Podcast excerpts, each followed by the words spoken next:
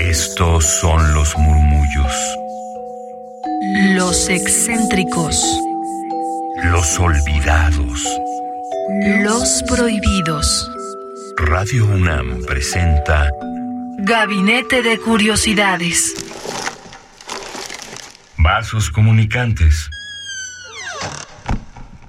Mis queridas almas hercianas, sean bienvenidas a Gabinete de Curiosidades a través de Radio NAM 96.1 de FM. Yo soy Frida Rebontulet y les invito a que nos sintonicen y nos contacten a través de Twitter en arroba gabinete c-bajo. Y hoy tenemos una lectura en voz de su autora proporcionada por descargacultura.unam.mx y con la editorial Penguin Random House, quien nos pudo enviar algunos ejemplares para poder leer esta novela de Gabriela Wiener, esta escritora y periodista activista peruana que comparte dos pasajes fundamentales de su libro Huaco Retrato, que es su primera novela. Ella tiene una trayectoria amplia como escritora, pero este libro Huaco Retrato es su primera novela, podemos llamarla, aunque en entrevista con ella, que también por medio de Twitter les pasaré la liga en la cual pude entrevistarla para otro espacio. Bueno, ahí nos menciona que es de género híbrido entre la novela, el relato, la ficción, archivo historiográfico, en fin, es algo bastante personal a través de un proceso de darnos cuenta de la colonización de nuestra mente a través de este tiempo por la sociedad, por la educación, por el deber ser tal vez, contra esa decolonización o descolonización mental que hacemos con el paso del tiempo y cómo la historia nos unas nuevas lecturas. Esto es lo que le pasó a la protagonista en esta novela de Guaco Retrato al estar en búsqueda de su apellido paterno que al ser de origen alemán y ella de origen peruano dice bueno de dónde viene este apellido que no conocemos entonces en búsqueda de esa historia o de ese árbol genealógico se da cuenta justamente de que su tatarabuelo es el explorador viajero austriaco francés Charles Wiener quien exploró parte de la América del Sur en especial Perú Bolivia y Chile y en estas exploraciones extrajo alrededor de 4.000 piezas precolombinas, las robó literal, bueno, ahora se, se mira así, pero se las llevó, digamos, al primer mundo, a su país, y ahora se exhibe desde entonces en un museo en París. Y ante esto es que ella se choquea y comienza esta indagación en la memoria de su familia. Con ello le llega una reflexión sobre su propia identidad, su quehacer en este mundo y también reflexiones en torno al racismo, el clasismo y la memoria familiar. Así que yo les invito a que se acerquen a esta novela Guaco Retrato de Gabriela Wiener y ahora les tenemos un fragmento, como les comentaba, de dos pasajes de este libro Guaco Retrato. Pueden escucharlo también un anexo, digamos que es un poema que la autora escribe como su personaje en esta novela al final, ¿no? Digamos que en esta novela ella está estudiando y tiene como este ejercicio pues tener un, un texto final al cual titula Panchilandia y es de activismo, de crítica hacia esta cuestión sistémica que ella encuentra en el día a día en los discursos colonistas. Así que con ustedes esta lectura de Gabriela Wiener a través de descargacultura.unam.mx y que pueden encontrar ahí también Panchilandia y la presentación de la misma Gabriela Wiener.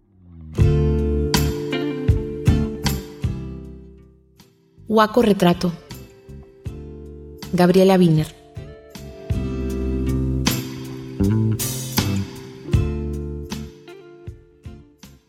La imbecilidad artificial del cuerpo estaba unida en los peruanos a la imbecilidad fáctica del alma.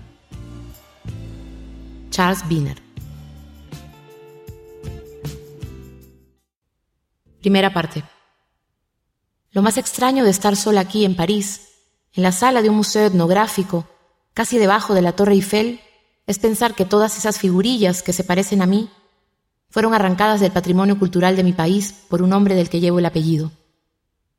Mi reflejo se mezcla en la vitrina con los contornos de estos personajes de piel marrón, ojos como pequeñas heridas brillantes, narices y pómulos de bronce, tan pulidos como los míos, hasta formar una sola composición, hierática, naturalista. Un tatarabuelo es apenas un vestigio en la vida de alguien, pero no si ese se ha llevado a Europa a la friolera de cuatro mil piezas precolombinas. Y su mayor mérito es no haber encontrado Machu Picchu, pero haber estado cerca. El Museo de Quebranlí se encuentra en el séptimo distrito, en el centro del muelle del mismo nombre, y es uno de esos museos europeos que acogen grandes colecciones de arte no occidental, de América, Asia, África y Oceanía. O sea que son museos muy bonitos levantados sobre cosas muy feas. Como si alguien creyera que pintando los techos con diseños de arte aborigen australiano y poniendo un montón de palmeras en los pasillos, nos fuéramos a sentir un poco como en casa y a olvidar que todo lo que hay aquí debería estar a miles de kilómetros, incluyéndome. He aprovechado un viaje de trabajo para venir por fin a conocer la colección de Charles Wiener. Cada vez que entro a sitios como este, tengo que resistir las ganas de reclamarlo todo como mío y pedir que me lo devuelvan en nombre del Estado peruano. Una sensación que se vuelve más fuerte en la sala que lleva mi apellido y que está llena de figuras de cerámica antropomorfas y zoomorfas de diversas culturas prehispánicas de más de mil años de antigüedad. Intento encontrar alguna propuesta de recorrido, algo que contextualice las piezas en el tiempo pero están exhibidas de manera inconexa y aislada, y nombradas solo con inscripciones vagas o genéricas. Le hago varias fotos al muro en el que se lee Misión de M.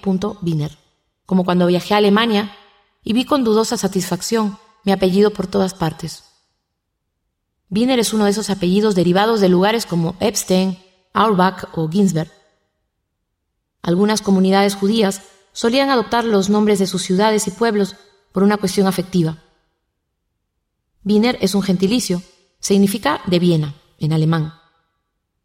Como las salchichas. Tardo unos segundos en darme cuenta de que la M es la M de Messier. Aunque la suya haya sido la misión científica del típico explorador del siglo XIX, suelo bromear en las cenas de amigos con la idea de que mi tatarabuelo era un guaquero de alcance internacional. Les llamo guaqueros sin eufemismos a los saqueadores de yacimientos arqueológicos que extraen y trafican hasta el día de hoy con bienes culturales y artísticos. Pueden ser señores muy intelectuales o mercenarios y pueden llevar tesoros milenarios a museos de Europa o a los salones de sus casas criollas en Lima. La palabra huaquero viene del quechua huaca o huaca, como se le llaman en los Andes a los lugares sagrados que hoy son en su mayoría sitios arqueológicos o simplemente ruinas. En sus catacumbas solían estar enterradas las autoridades comunales junto a su ajuar funerario. Los vaqueros invaden sistemáticamente estos recintos buscando tumbas u objetos valiosos, y a causa de sus métodos poco profesionales, suelen dejarlas hechas un muladar. El problema es que semejante procedimiento no permite ningún estudio posterior fiable, hace imposible rastrear cualquier seña de identidad o memoria cultural para reconstruir el pasado. De ahí que waquear sea una forma de violencia. Convierte fragmentos de historia en propiedad privada para el atrezo y decoración de un ego. A los vaqueros también les hacen películas en Hollywood como a los ladrones de cuadros. Son fechorías no exentas de glamour. Wiener, sin ir muy lejos, ha pasado a la posteridad no solo como estudioso, sino como autor de esta colección de obras, borrando sus autores reales y anónimos, arropado por la coartada de la ciencia y el dinero de un gobierno imperialista. En aquella época, a mover un poco de tierra lo llamaban arqueología. Recorro los pasillos de la colección Wiener y entre las vitrinas atestadas de huacos me llama la atención una porque está vacía. En la referencia leo Momie d'enfant, pero no hay ni rastro de esta. Algo en ese espacio en blanco me pone en alerta. Que sea una tumba, que sea la tumba de un niño no identificado, que esté vacía, que sea después de todo una tumba abierta o reabierta, infinitamente profanada, mostrada como parte de una exhibición que cuenta la historia triunfal de una civilización sobre otras. ¿Puede la negación del sueño eterno de un infante contar esa historia? Me pregunto si se habrán llevado la pequeña momia a restaurar como se restaura un cuadro, y se han dejado la vitrina vacía en la sala como un guiño a cierto arte de vanguardia. O si el espacio en que no está es una denuncia permanente de su desaparición, como cuando robaron un vermeer de un museo de Boston y dejaron por siempre el marco vacío en la pared para que nadie lo olvide. Especulo con la idea del robo, de la mudanza, de la repatriación. Si no fuera porque vengo de un territorio de desapariciones forzadas, en el que se desentierra, pero sobre todo se entierra en la clandestinidad, tal vez esa tumba invisible detrás del cristal no me diría nada. Pero algo insiste dentro de mí, quizá porque ahí dice que el niño de la momia ausente era de la costa central, de Chancay, del departamento de Lima, la ciudad donde nací.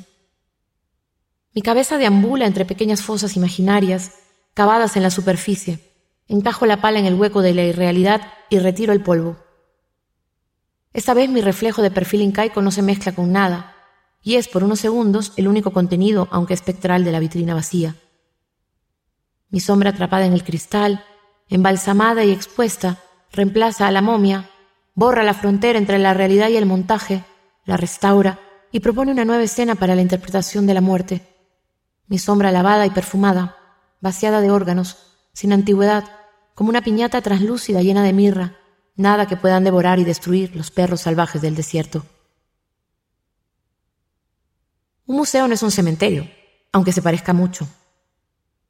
La exposición de Wiener no explica si el pequeño que no está fue sacrificado ritualmente, asesinado o si murió de forma natural, ni cuándo ni dónde. Lo que es seguro es que este sitio no es ni una huaca, ni la cima de un volcán en la que ser entregado a dioses y hombres para que bendigan la cosecha y la lluvia caiga gruesa y constante como en los mitos, como una torba de dientes de leche y granos rubíes de granadas jugosas, regando los ciclos de la vida. Aquí las momias no se conservan tan bien como en la nieve. Los arqueólogos dicen que en los volcanes altos del sur extremo, los niños encontrados parecen dormidos en sus tumbas de hielo, y al verlos por primera vez da la sensación de que podrían volver en cualquier momento de su sueño de siglos. Están tan bien conservados que quien los ve piensa que podrían ponerse a hablar en ese instante. Y nunca están solos. Juntos enterraron a los niños de Yuyayauco, en la cordillera de los Andes, la niña del rayo de siete años, el niño de seis y la doncella de quince. Y juntos los desenterraron.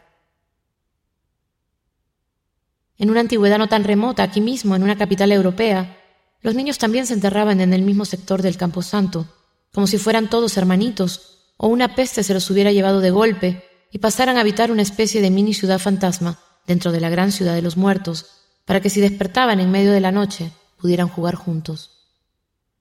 Siempre que visito un cementerio intento darme una vuelta por la zona Kids. Voy leyendo entre sobresaltos y suspiros las despedidas que les dejan las familias en sus mausoleos, y me da por imaginar sus vidas frágiles y sus muertes, causadas la mayor parte de las veces por enfermedades insignificantes. Pienso, delante de este sepulcro infantil no encontrado, si el terror que nos produce hoy la muerte de un niño viene de esa antigua fragilidad, y si no será que hemos olvidado la costumbre de sacrificarlos, la normalidad de perderlos. No he visto nunca tumbas de niños muertos contemporáneos. ¿Quién, en su sano juicio, llevaría el cadáver de su hijo a un cementerio? Hay que estar loco. ¿A quién se le ocurriría enterrar a un niño, vivo o muerto? Este niño sin tumba, en cambio, esta tumba sin niño, no solo no tiene hermanos ni compañeros de juegos, es que ahora además está perdido. Si estuviera ahí, me imagino a alguien que podría ser yo, sucumbiendo al impulso de tomar en brazos a la momia del infán, la guagua guaqueada por Wiener, envuelta en un textil con diseños de serpientes bicéfalas y olas de mar roído por el tiempo, para salir corriendo hacia el muelle, dejar atrás el museo cruzar hacia la torre sin ningún plan en concreto, solo alejarnos lo más posible de ahí, pegando algunos tiros al aire. Esto fue Gabinete de Curiosidades. Escuchamos en voz de la autora Gabriela Wiener dos pasajes fundamentales de su más reciente publicación, que es su primera novela y muy autobiográfica, Huaco Retrato sobre la memoria familiar y los discursos de descolonización a partir del encuentro que tiene con algunas piezas prehispánicas originarias de su tierra natal que ahora reposan en un museo en París y del cual se dio cuenta que su familiar, patriarca por el cual lleva su apellido, tuvo que ver en ello bastante, sin haberle conocido jamás. Así que yo les invito a que se acerquen a esta novela y también que nos escriban por Twitter arroba gabinetec-bajo para que tengan todos los detalles y coordenadas para llegar a este libro, a esta autora y también a la entrevista que mediante otro espacio le pudimos hacer y así la puedan conocer también a mayor profundidad. Yo soy Frida Rebontulet, tengan excelente tarde, día, noche en el momento en que nos estén escuchando. Quédense aquí en Radio UNAM 96.1 de FM y en radiopodcast.unam.mx. Hasta la próxima. Radio UNAM presentó Gabinete de Curiosidades. Refugio de experimentación, memoria y diversidad sonora. Dispara tu curiosidad en la próxima emisión.